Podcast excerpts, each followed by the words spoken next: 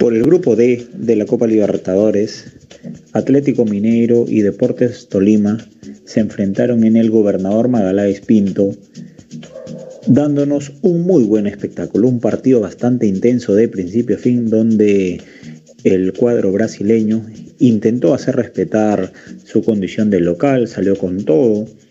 tuvo algunas aproximaciones a través de Rubens, del Nacho Fernández y de Hulk, pero estuvo muy bien ubicado el portero ecuatoriano Alexander Domínguez para poder desactivar todo el peligro que se acercaba a su área. El primer tiempo Deportes Tolima estuvo bastante replegado, pero en las contras hacía daño a través de Andrés Ibarwen y Michael Rangel. Ya para la segunda mitad, Antonio Mohamed diseñó una idea de juego para poder hacer mucho más daño por los costados, trepaban más los laterales, tanto Guga como su reemplazo Mariano, y por la izquierda Guillermo Arana.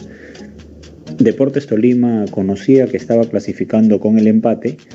y se estaba replegando incluso un poco más que en el primer tiempo. Sin embargo, se animó a salir y en las contras sí que hizo daño. Así encontró el primer tanto a través de una muy buena jugada de Andrés Ibarwen, que dentro del área decidió sacar un centro para que Michael Rangel definiera muy bien de cabeza para vencer al portero Everson. A partir de ello, el cuadro colombiano intentó seguir contragolpeando, pero el gobierno del juego lo detuvo el galo. Tanto así que casi casi ya al finalizar el partido, tras un córner, el recién ingresado el recién ingresado Eduardo Sasha pudo anotar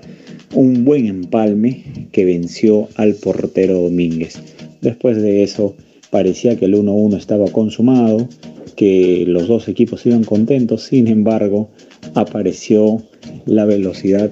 del cuadro de Tolima para que a través de Anderson Plata y Jason Lucumí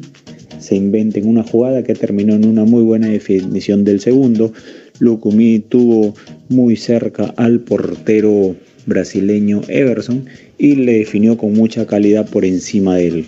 Así que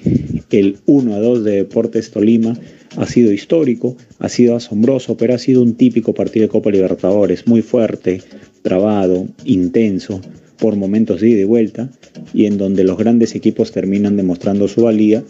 porque aprovechan sus oportunidades. Partidazo por el grupo D, que termina dejando al Mineiro como el líder por diferencia de goles, ya que Deportes Tolima ocupa la segunda casilla.